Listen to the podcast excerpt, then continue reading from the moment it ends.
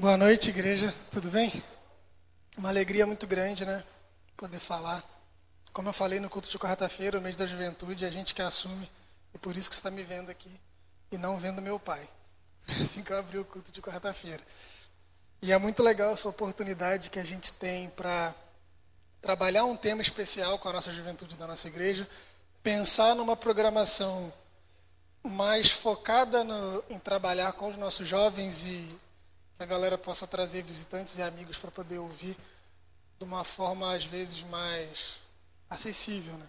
Não que meu pai não pregue de uma forma acessível para quem é jovem, mas a gente tenta do jeito que a gente pode. Mas assim como eu falei de manhã também, esse não é um mês só para a juventude. É um mês da juventude para toda a igreja.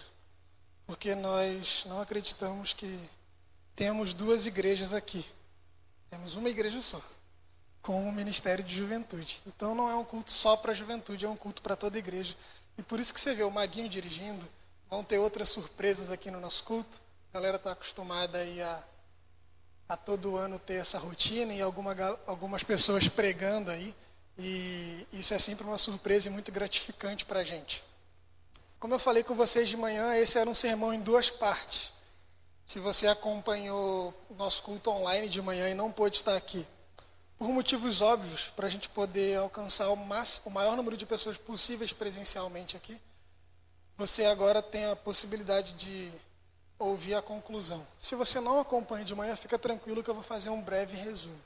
Para quem acompanha de manhã e está nos assistindo online, agora eu espero esclarecer alguma dúvida se ela ficou, algum ponto em aberto. Se você não entendeu alguma coisa, tomara que tudo seja esclarecido para nós. E no, na pregação hoje de manhã, a minha introdução foi voltada para explicar o porquê do tema recomeço. Por que nós escolhemos esse tema e escolhemos esse nome. E por que a gente decidiu trabalhar isso com a nossa juventude e estender esse tema à nossa igreja. E eu acredito que o motivo seja simples. A igreja está recomeçando seus cultos presenciais. De uma forma lenta, de uma forma muito cautelosa, da forma que a gente pode e a gente deve fazer para manter a segurança de todo mundo nesse tempo. Mas a gente está recomeçando, uma forma nova de se prestar culto, não na essência do, de como o culto é prestado, mas, a, mas sim a forma como a gente vem aqui e se reúne presencialmente em comunidade. Eu garanto aqui que ninguém nunca fez uma inscrição para ir num culto antes. Acho que é a primeira vez. A gente se inscreve, compra ingresso, essas coisas para show, né? Para a igreja a gente não faz isso gente não vendeu ingresso. Isso eu acho que é um, um bom ponto. Mas você agora tem que se inscrever para participar dos nossos cultos. Os nossos cultos é, nas quarta-feiras ainda são online, pelo Facebook da igreja.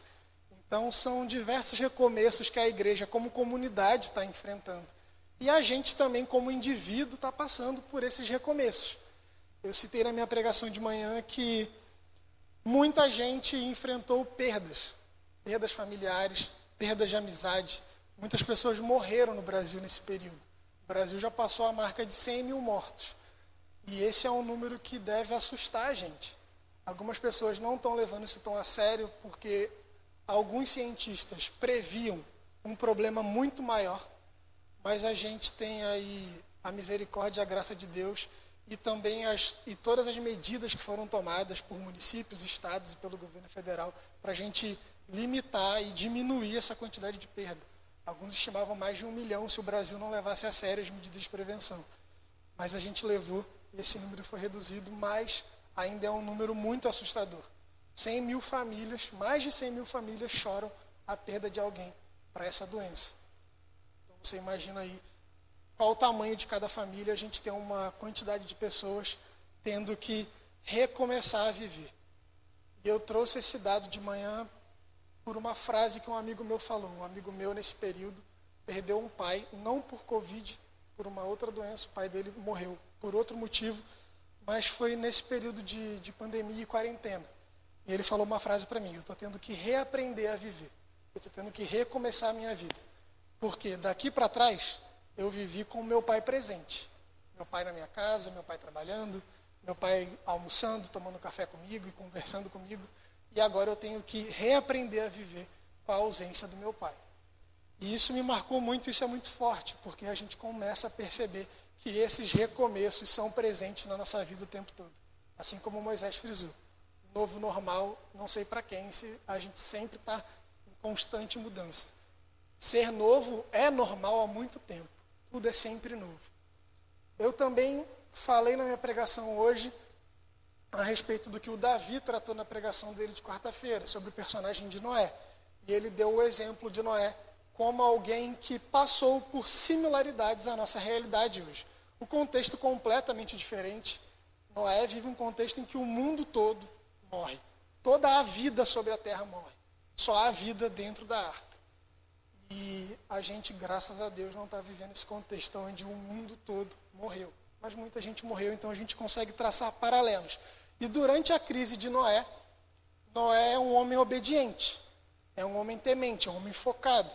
Porque Deus diz para ele que vai cair a destruição sobre a terra, Moisés acredita e obedece. Deus manda ele construir uma arca, Moisés acredita e obedece. As pessoas zombam de Noé e Noé não perde o seu foco. Noé não deixa de cumprir aquela missão a qual Deus deu para ele.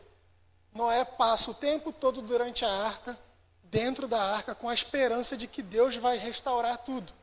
Noé, enquanto está na arca, depois que a chuva cessa, Noé solta um corvo para ver se a terra já secou. Depois ele solta uma pomba. Ele solta a pomba de novo, mais uma vez, até que a pomba não retorna para a arca. Ele percebe que a terra secou. Noé desce da arca e a primeira coisa que ele faz é um altar a Deus. E a gente vê em Noé um exemplo de como a gente deve agir nessa situação e no nosso contexto. A gente olha para Noé e fala assim: caramba, Noé é demais, Noé é um modelo a qual eu devo seguir. Nessa pandemia, eu devia ter feito isso. Agora a gente está flexibilizando as coisas e tá, mas o período que a gente ficou mais recluso, a gente olha, olha para a história de Oné e fala assim: se eu não fiz isso, a gente olha e fica às vezes com vergonha e se sentindo mal por não ter perseverado como Noé perseverou, ter sido tão confiante quanto Noé foi. E, mas a gente não perde o, o foco que Noé é, aonde a gente quer chegar e o lugar que a gente quer chegar. E eu decidi trazer na minha pregação de hoje, para uma comparação com essa história de Noé, a história de Jó. Eu gosto muito do livro de Jó. Já falei de Jó diversas vezes aqui na igreja. Eu gosto muito do Antigo Testamento como um todo, por isso que eu ia usar Noé também. O Davi foi meu amigo de faculdade e ele pregou sobre Noé antes de eu usar Noé na minha pregação. E aí eu fiquei assim, caramba, e agora o que eu vou fazer? Mas não tem problema nenhum, a gente usa do que ele falou, do que ele trouxe para a gente, apresentou e a gente compartilha. Porque eu queria realmente fazer essa comparação entre esses dois personagens. A história de Jó, como eu falei hoje de manhã, só para relembrar aqueles que estiveram aqui, para dar uma breve, um breve resumo para você que não esteve.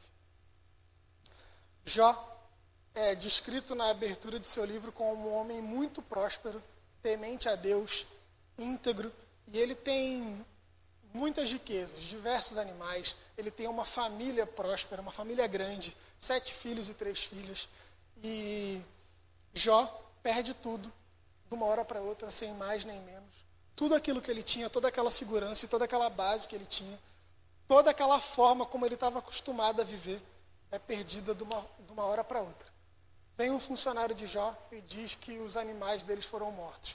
Vem outro funcionário e diz que os filhos deles foram mortos. E é, é engraçado que são quatro funcionários que chegam e um interrompe o outro. Um nem acaba de falar, já vem o outro dizendo. Nem termina de falar, o outro já vem e continua. Nem termina de falar e o outro já vem e continua. Chega a ser engraçado. Você, você lê o texto dá vontade de rir. Você fala assim, caramba, é muita desgraça acontecendo junto. Você não ri porque é legal, você ri de, de incômodo, né? sei lá, de choque. Se coloca na situação de Jó, recebendo essa notícia. Quatro pessoas te dando péssimas notícias ao mesmo tempo. Jó, de uma hora para outra, perde tudo. E logo depois, além de ter perdido tudo aquilo que ele tinha e ter perdido seus filhos, Jó perde a sua saúde. Sua saúde é afetada. Alguns vão dizer que Jó teve lepra. Jó tem chagas no corpo, onde ele pega cacos para se coçar. E Jó agora é acometido da saúde. Então, além dele ter tido um baque emocional muito grande, um baque financeiro e estrutural, e toda a, sua, toda a base da sua economia, o que fazia ele ter segurança para viver, é perdida, agora ele tem um baque na sua saúde física. Então ele não tem nem mais saúde para lutar e tentar recuperar tudo aquilo que ele perdeu. Jó está totalmente desolado, totalmente transtornado. E a gente vê, logo em seguida desse, desses dois acontecimentos, que Jó dá duas declarações: Nu saí do ventre da minha mãe e nu voltarei para lá. Yahvé o deu, e Yahvé o tirou, bendito seja o nome de Yahvé. Bendito seja o nome do Senhor. Depois que Jó perde sua saúde, ele diz: Sua mulher provoca ele, né? Persistes ainda em tua integridade? Amaldiçoa a Deus e morre de uma vez. E Jó responde: Falas como uma idiota. Se recebemos de Deus os bens, não deveríamos receber também os males? Apesar de tudo isso, Jó não cometeu o pecado com seus lábios. E na, na, parte anterior que eu esqueci de ler, apesar de tudo isso, Jó não cometeu pecado, nem imputou nada de indigno contra Deus. E eu trouxe um destaque aqui para essa, essas duas falas e para uma fala de um outro funcionário de Jó, que apesar da gente saber nesse texto que Satanás que traz essas maldições na vida de Jó, Jó está dizendo aqui, né? Deus deu, Deus tirou. Ele diz no capítulo 2 também, versículo 10. Falas como uma idiota. Se recebemos de Deus os bens, não deveríamos receber também os males? E aí eu, eu trago esse questionamento, porque muitas vezes a gente se pega nesse ponto. Alguma coisa de ruim acontece com a gente e a gente joga essa culpa para Deus e entende que Deus está trazendo esse mal para a gente. E eu quero passar aqui longe dessa ideia. Deus não trouxe essa doença para a gente, Deus não colocou a gente nesse estado de pandemia eu não acredito nisso. Isso fica bem claro nesse texto quando Satanás traz tudo isso na vida de Jó, mas Jó interpreta como se fosse uma ação direta de Deus. Mas mesmo assim, Deus não fica chateado e não fica triste com Jó. Deus não acha que isso é um problema, que Jó acha que Deus está tirando as coisas dele. Deus não vê isso como um problema. Os problemas começam a surgir posteriormente. Jó, diante desse cenário, ele parece alguém confiante, parece alguém compreensivo, mas ao longo da sua história a gente viu que Jó vai perdendo as suas forças e perdendo a sua esperança, e perdendo principalmente a sua vontade de viver. Jó não tem mais vontade de viver. Em diversos versículos, Jó vai pedir a sua morte. Jó vai olhar, amaldiçoar o dia do seu nascimento, por exemplo, no capítulo 3. Jó, no capítulo 6, no capítulo 19, Jó vai pedir para Deus pesar a sua mão para que a vida dele seja exterminada. Ele vai pedir para morrer, literalmente falando. Jó faz isso.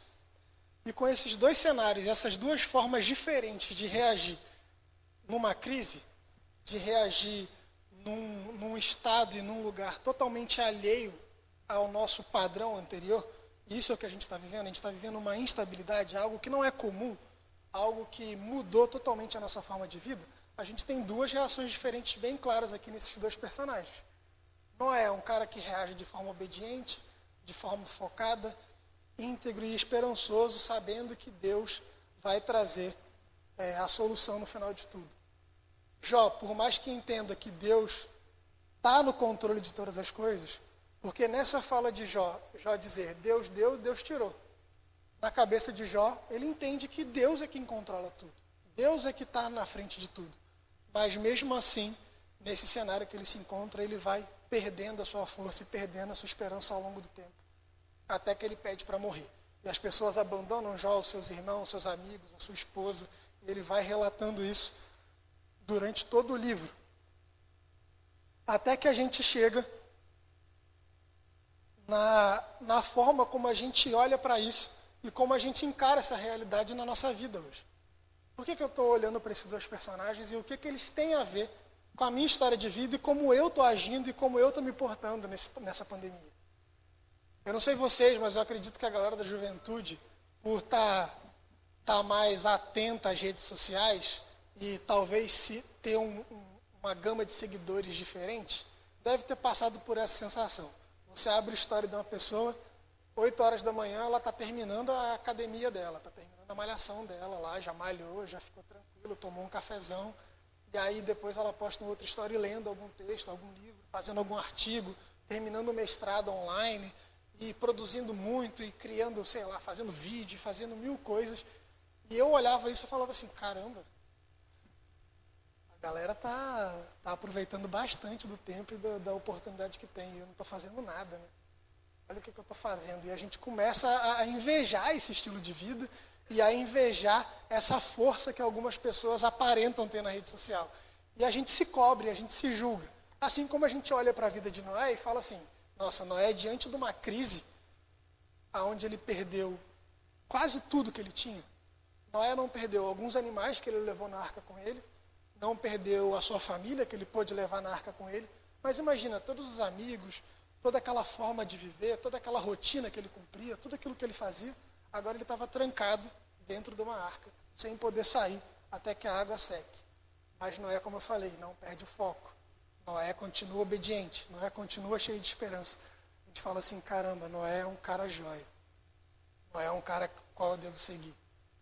Ou nessa pandemia, nesse período, a gente reagiu de forma totalmente diferente, ficando muito ansioso, muito preocupado, sem saber como as coisas vão acontecer, muitas pessoas perdendo familiares, muitas pessoas perdendo seu trabalho, muitas pessoas perdendo a sua faculdade, porque às vezes perde o seu auxílio, a sua bolsa, perde seu trabalho, não consegue pagar o curso que estava fazendo e não tem condições e não conseguiu receber o auxílio do governo por algum motivo. E aí a pessoa se vê diante dessa situação onde ela perdeu muita coisa e ela não sabe mais o que fazer, ela não tem mais esperança, assim como Jó. Jó perdeu muita coisa e não tem mais esperança. Ele tem que achar uma nova forma de viver, só que Jó não tem força para isso. E você pode ser uma pessoa que se enquadrou nesse, nesse lugar onde diante das coisas ruins que aconteceram, você se sentiu totalmente impotente, sem vontade de fazer nada. Muitos dias eu me peguei sem vontade de fazer nada. Eu só ligava meu computador lá, ficava vendo um videozinho, tentando distrair minha cabeça, porque eu lido um pouco mal com ansiedade quando eu tenho ansiedade. E quando eu tenho ansiedade, eu não consigo fazer as coisas. Se eu preciso fazer alguma coisa, eu fico meio. Caramba, não, preciso fazer isso, eu preciso fazer isso, eu preciso fazer isso. Ah, eu vou deitar aqui um pouquinho. Não sei se você passa por isso, mas parece a situação que Jó se encontra. Nossa, agora minha vida foi por água abaixo. Como é que eu vou fazer para recuperar tudo que eu perdi? Os filhos, infelizmente, não tem como. Ele ia ter que tentar superar e, e aprender, reaprender a viver dessa forma. Mas Jó não consegue. Jó se prostra, Jó raspa a sua cabeça, se cobre de cinzas e ele lamenta ele deseja morrer. Primeiro, ele deseja nunca ter nascido, nunca ter sido concebido. Depois, ele deseja nunca ter nascido. Depois, ele deseja ter morrido no dia que ele nasceu.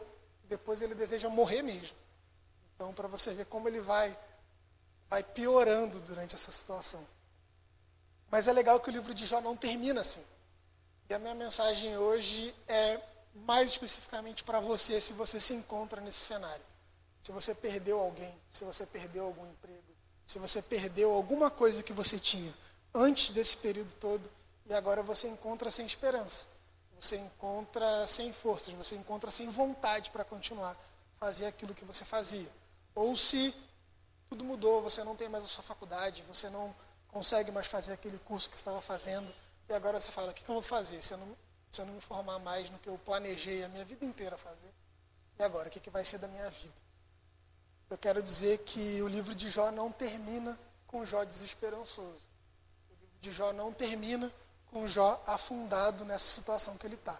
E a gente vai agora para o final do livro de Jó, capítulo 38, e eu convido você a abrir a sua Bíblia comigo.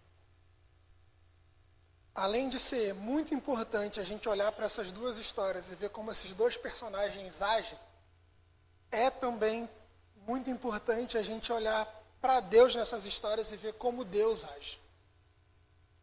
Porque da mesma forma como eles agiram e a gente pode agir, Deus também agiu com a vida deles e Deus pode agir na nossa dessa mesma forma.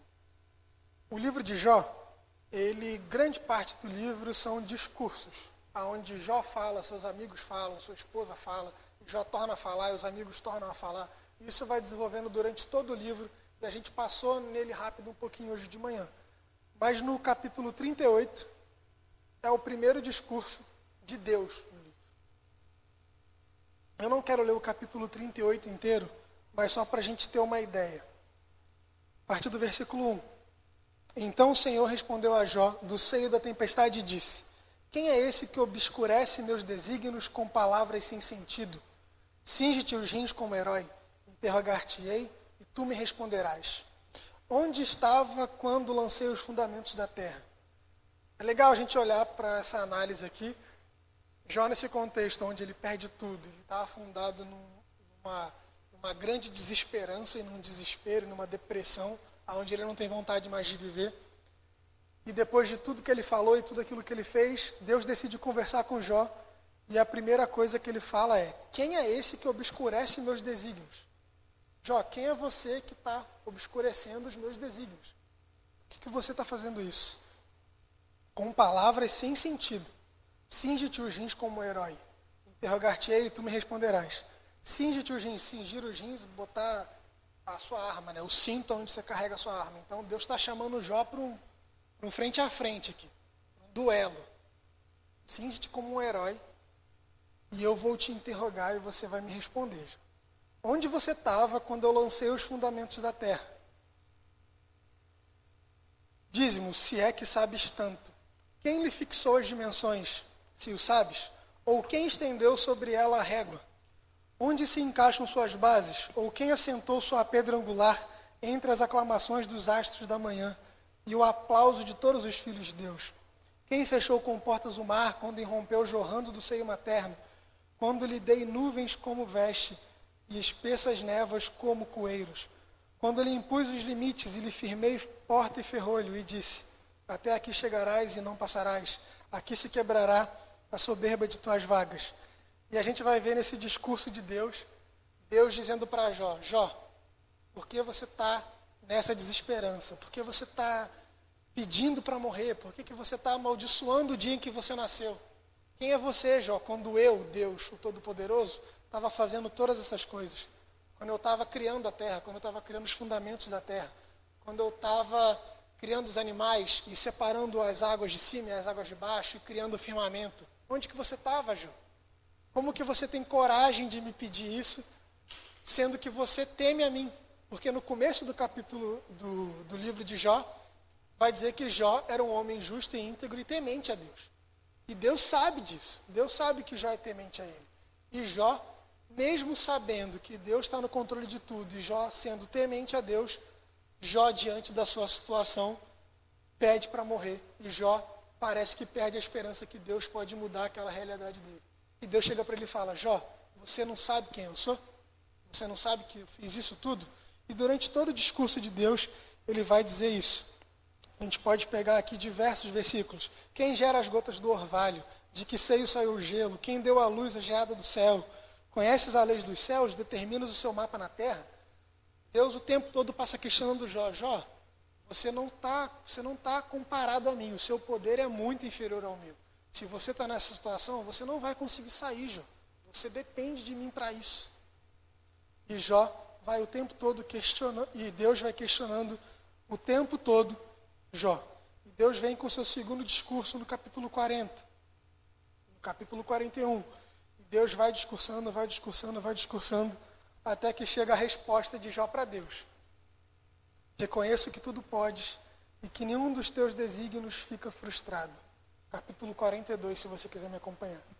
Quem é aquele que vela teus planos com propósitos sem sentido? Falei de coisas que não entendia, de maravilhas que me ultrapassam. Escuta-me o que eu vou falar. Interrogar-te-ei e tu me responderás.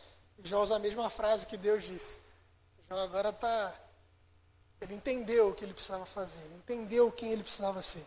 Eu te conhecia só de ouvir falar, mas agora os meus olhos te veem. Por isso, retrato-me e faço penitência no pó e na cinza. Jó reconhece que a atitude dele de amaldiçoar o dia do seu nascimento, de pedir para que Deus tirasse sua vida, de nada valeu a pena. E todos os seus discursos, aonde ele se via sem desesperança, aonde ele se via abandonado por tudo e por todos e não percebia que em momento nenhum Deus abandonou ele, Jó agora ele compreende isso. Quando Deus decide aparecer discursar na presença de Jó. Jó entende e agora ele afirma que conhece Deus, não só de ouvir falar, mas que conhece Deus de verdade. Se a gente voltar lá no livro de Gênesis, para ver o final e o desfecho da história de Noé, a gente consegue traçar mais um paralelo. Capítulo 8 de Gênesis, a partir do versículo 14. No segundo mês, no vigésimo sétimo dia do mês, a terra estava seca. Noé construiu um altar a Yahvé. Tomando os animais puros e de todas as aves puras, ofereceu holocaustos sobre o altar. Yahvé respirou o agradável odor e disse contigo: Eu não amaldiçoarei nunca mais a terra por causa do homem, porque os desígnios do coração do homem são maus desde a sua infância. Nunca mais destruirei todos os ouvintes, todos os viventes como fiz. Enquanto durar a terra, semeadura e colheita, frio e calor, verão inverno, dia e noite não hão de faltar. Deus abençoou Noé e seus filhos e lhes disse: Sede fecundos, multiplicai-vos e enchei a terra. Versículo 9, capítulo 1. A gente tem aqui uma demonstração clara, assim como no livro de Jó, que Deus se coloca no seu lugar e ele se apresenta para esse personagem como Deus Todo-Poderoso. Deus tem o poder e o controle de todas as coisas na criação. E Deus deixa bem claro: Eu não amaldiçoarei nunca mais a terra por causa do homem, porque os desígnios do coração do homem são maus desde a sua infância. Nunca mais destruirei todos os viventes como fiz. Quanto durar a terra, a semeadura e a colheita, frio, calor, verão, inverno, dia e noite, não há de faltar. Deus está afirmando e fazendo um pacto com Noé, aonde ele afirma todo o seu controle sobre a criação. Assim como ele faz em Jó. E como eu falei, quando a gente para para prestar atenção em como os dois personagens agem diante do seu contexto, a gente também precisa ver como Deus agiu no contexto. Dois personagens que atuam de forma totalmente distintas, mas um Deus que atua da mesma forma com os dois, afirmando a sua onipotência, afirmando a sua misericórdia, afirmando o seu amor para com a humanidade, e Deus afirma todo o seu poder diante desse cenário. E Deus termina dizendo: Sede fecundos e multiplicai-vos e enchei a terra. Muito legal que a gente consegue perceber como fica claro a vontade de Deus no final dessa história de Noé. A vontade de Deus é que haja vida na terra e que a vida seja próspera e que a vida possa cada vez mais se multiplicar e se proliferar. Que Deus não se agrada com a morte. A morte é algo que vai acontecer. Deus fala para Noé: Não destruirei mais o homem por maldade, porque a maldade está no homem desde a sua infância. O homem vai ser mal, coisas ruins vão acontecer. Toda a criação está imersa no pecado, desde a criação do mundo, quando Adão e Eva decidiram pecar. Todos os males vão vir até nós, vão acontecer conosco. Mas Deus não se agrada com essa situação. Desde o Gênesis, Deus não se agrada com a situação onde o homem está sujeito à morte, está afadado à morte. E Deus sempre se coloca em favor à vida. E Deus promete a Noé e faz essa e dá essa missão a Noé: ser de fecundos e multiplicar e encher a terra. Deus quer que haja vida em abundância na terra. E para Jó é a mesma coisa. Para Jó não é diferente. Você vai ver no final do capítulo de Jó que além de Jó ter mostrado, além de Deus ter mostrado todo o seu poder, toda a sua onipotência, toda a sua onisciência, toda a sua magnitude diante de Jó, que era alguém que estava sem esperança, que era alguém que diante da sua situação tinha desistido, Deus se mostra como todo-poderoso, Deus se mostra mais uma vez em favor da vida. A gente vai ler no capítulo 42 de Jó, eu convido você a abrir também, a partir do versículo 7. A partir do versículo 7, não, a partir do versículo 10. Então o Senhor mudou a sorte de Jó, quando intercedeu por seus companheiros e duplicou todas as suas posses. Vieram visitá-lo seus irmãos e irmãs e os antigos conhecidos. Almoçaram em sua casa, consolaram-no consolaram e o confrontaram pela desgraça que o Senhor lhe havia enviado. Cada um ofereceu-lhe uma soma de dinheiro e um anel de ouro. O Senhor abençoou a Jó pelo fim de sua vida mais do que no princípio. Como eu falei, a gente é bom analisar as ações dos personagens, mas é bom a gente analisar a ação de Deus. E nessas duas histórias elas são muito similares. Versículo 12. O Senhor abençoou a Jó pelo fim de sua vida mais do que no princípio, possuía agora 14 mil ovelhas, 6 mil camelos, mil juntas de boi e mil jumentas. Eu perguntei de manhã, né? Quanto era uma junta de boi? O Everson falou que era uma junta de boi, são dois bois. Jó tinha 500 juntas de bois. Jó tinha 7 mil ovelhas, Jó tinha 3 mil camelos e agora ele tem tudo em dobro. Ele tem 14 mil ovelhas, 6 mil camelos, mil juntas de boi e mil jumentas. Teve sete filhos e três filhas. A primeira se chamava é, esse aqui, beleza, a gente pode pular. Não havia em toda a terra mulher mais belas que as filhas de Jó. Depois desses acontecimentos, versículo 16: Jó viveu 140 anos e viu seus filhos e filhas e os filhos de seus filhos até a quarta geração. Jó morreu velho e cheio de dias. É impressionante como as ações de Deus e as conclusões das duas histórias são muito parecidas. Apesar de um contexto totalmente diferente, apesar de uma ação dos personagens e de uma reação totalmente diferente. A ação de Deus e a forma como Deus age na vida dos dois é muito parecida e muito similar. Aonde Deus coloca-se como Senhor de todas as coisas, onde Deus coloca como aquele responsável por sustentar toda a criação e tudo aquilo que há na terra, e aonde Deus promove e propicia esse lugar aonde a vida é abundante. Se Jó perdeu sua saúde, a sua saúde foi restaurada. Jó perdeu seus filhos, aqueles filhos não voltaram, mas Jó teve uma nova família. Jó pôde superar e passar por aquela perda de uma forma mais fácil, com pessoas que ele amasse novamente. Jó agora tem de novo seus sete filhos e suas três filhas. Jó agora, a estabilidade toda que Jó tinha, do dia para a noite ele tinha perdido, agora ele tem de novo, para poder viver uma vida de paz. Jó agora não precisa mais se preocupar, todas as suas posses foram restauradas. E Jó vive em paz. E aí você vai me perguntar, né? Como as ações nossas podem ser comparadas às ações daqueles personagens? Como deve ser a nossa postura diante da nossa realidade, independente da forma como a gente age? A gente precisa entender que no nosso contexto e na nossa realidade, Deus continua agindo. Assim como Deus agiu na vida daquele que não perdeu o foco, não perdeu a esperança, não desacreditou no poder de Deus de restaurar tudo aquilo, de restaurar toda a vida no planeta, Deus também agiu naquele que perdeu, naquele que se sentiu fraco, naquele que muitas vezes foi julgado pelos seus amigos e foi julgado pela pessoa a quem ele dedicou a vida toda a passar junto, a sua esposa. Deus agiu na vida dele tanto quanto agiu na vida daquele outro. E muitas vezes a gente se cobre a gente se martiriza pela forma como a gente reage a algumas coisas e pela forma como a gente se compara como os outros reagem à mesma coisa que nós de forma diferente. A gente olha para alguém e fala, caramba, como, como aquele pastor é forte, ó, ele está lá pregando e falando e fazendo um monte, ó, como aquela pessoa aqui no Instagram, o cara tá, não, não perdeu nada, o cara está bem, está firme, está feliz com essa situação, tentando fazer o bem, tentando ajudar pessoas. Eu, eu não consigo ser assim, por quê? eu, eu sou ruim demais, eu não mereço, eu não mereço ter, ter o que eu tinha, e a gente se vê sem desesperança. Eu nunca vou conseguir sair dessa minha situação, eu não tenho essa força de vontade, eu não tenho esse talento, eu não consigo me reinventar assim. E a grande verdade que fica para a gente no texto é que a presença de Deus e a misericórdia de Deus vem para as duas pessoas.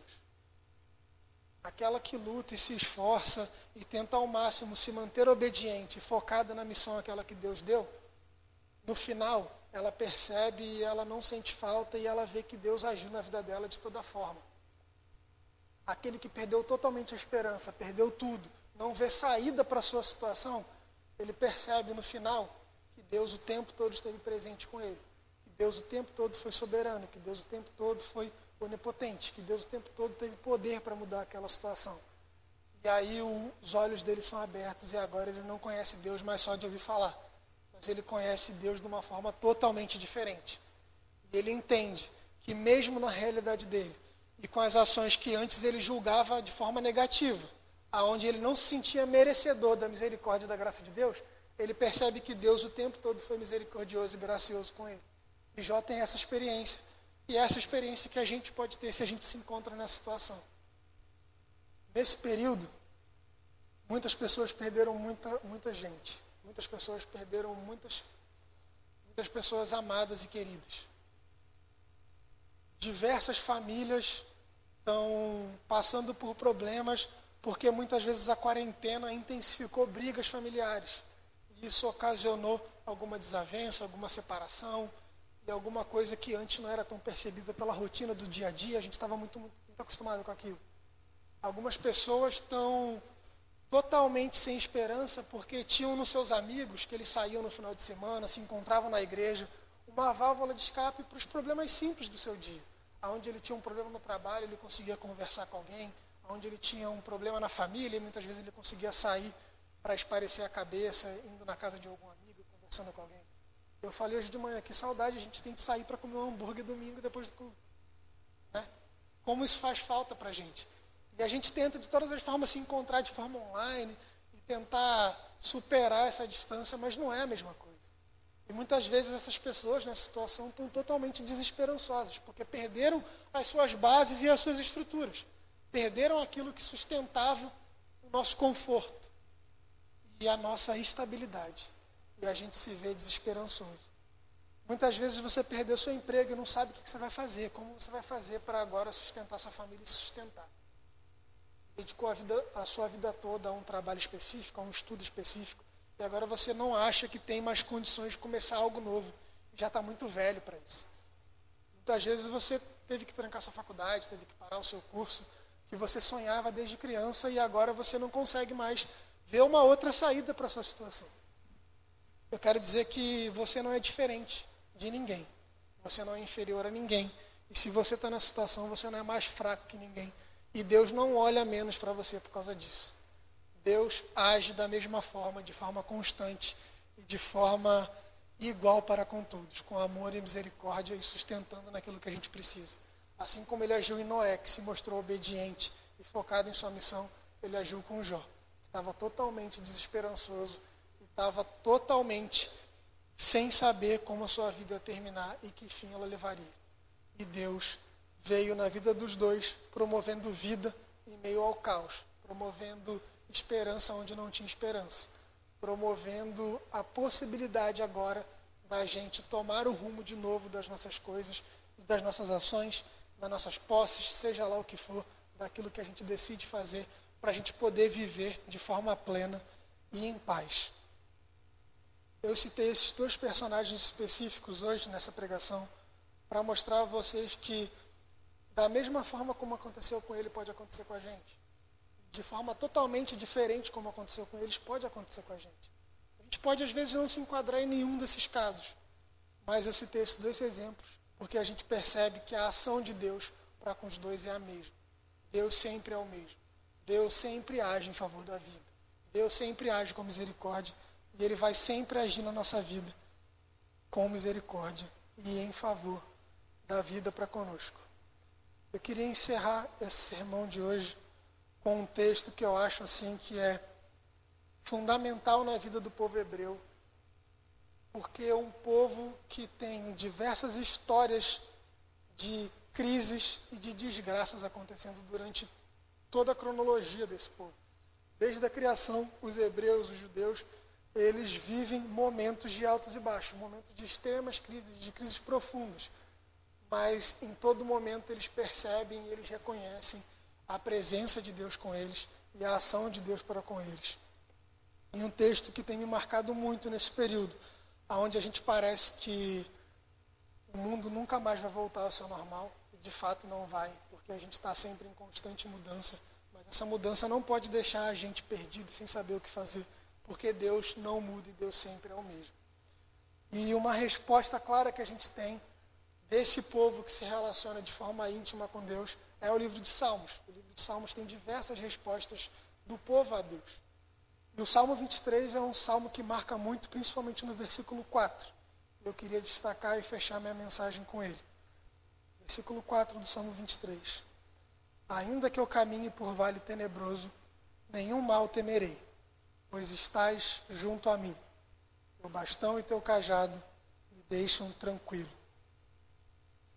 Se você, diante de toda essa situação, não sabe o que está acontecendo, não sabe o que fazer, não sabe como vai ser sua vida daqui para frente, porque você perdeu alguém, porque você perdeu alguma coisa, algum emprego, algo que te mantinha seguro e te dava estabilidade, eu quero deixar marcado esse versículo para você. Ainda que você ande por um vale de sombra e morte, como dizem algumas versões. Ainda que você ande por um vale tenebroso, não tema mal algum. Deus está conosco. Sua vara e seu cajado nos deixam tranquilos. Amém? Eu queria orar para encerrar. Quero que você ore comigo. Deus, nós oramos aqui como igreja, porque diante desse cenário, a gente sabe e a gente tem consciência e noção de todas as coisas que estão acontecendo em todo o mundo. A quantidade de pessoas que morreram, a quantidade de pessoas que perderam seus entes queridos, que perderam pessoas próximas, a quantidade de empregos que foram perdidos, a quantidade de desesperança que se espalhou pelo mundo. Toda essa crise gera em nós uma impotência, uma desesperança total, e a gente sabe disso. Mas nós, tanto na nossa individualidade como na nossa coletividade, a gente não pode e não deve deixar de perceber a sua presença conosco. E a gente sabe que nos momentos de crise é o que o Senhor se faz mais presente. Muitas vezes a gente não consegue perceber e a gente está se negando a isso. Mas a gente pede perdão se a gente cometeu esse erro e essa falha. Que na nossa desesperança a gente consiga perceber as suas ações e entender que o Senhor está vindo a nosso favor. Que o Senhor está o tempo todo no controle da situação. Que o Senhor vai, vai promover vida em nossas vidas de novo. Que o Senhor vai dar todos os recursos para que a vida possa ser próspera e abundante. A gente entende isso compreende isso. E a gente quer firmar esse compromisso. E se alguém, Deus, que ouviu isso e está fazendo essa oração comigo hoje e agora, porque se encontra nesse quadro e se encontra desesperançoso, que ele possa abrir os olhos e ver que em momento algum o Senhor abandonou a vida dele, que o Senhor abandonou ele nesse período. Que ele possa perceber que o Senhor está à frente das coisas e que o Senhor vai fazer de tudo para que a vida dele possa ser restabelecida que para a estabilidade dele possa retornar e para que ele possa de novo glorificar o seu nome da forma mais prazerosa e da forma mais abundante possível. Que a gente nunca se sinta sozinho, nunca se sinta desamparado. Que nós, como igreja, firma, firmemos esse propósito também de nunca abandonar aqueles que estão conosco, nossos amigos, nossos familiares e que em todo contexto de crise a gente entenda que o Senhor se faz presente. E o Senhor se faz presente também através de nós para aqueles que precisam do Senhor. O Senhor nos abençoe e nos guarde. Em nome de Jesus. Amém.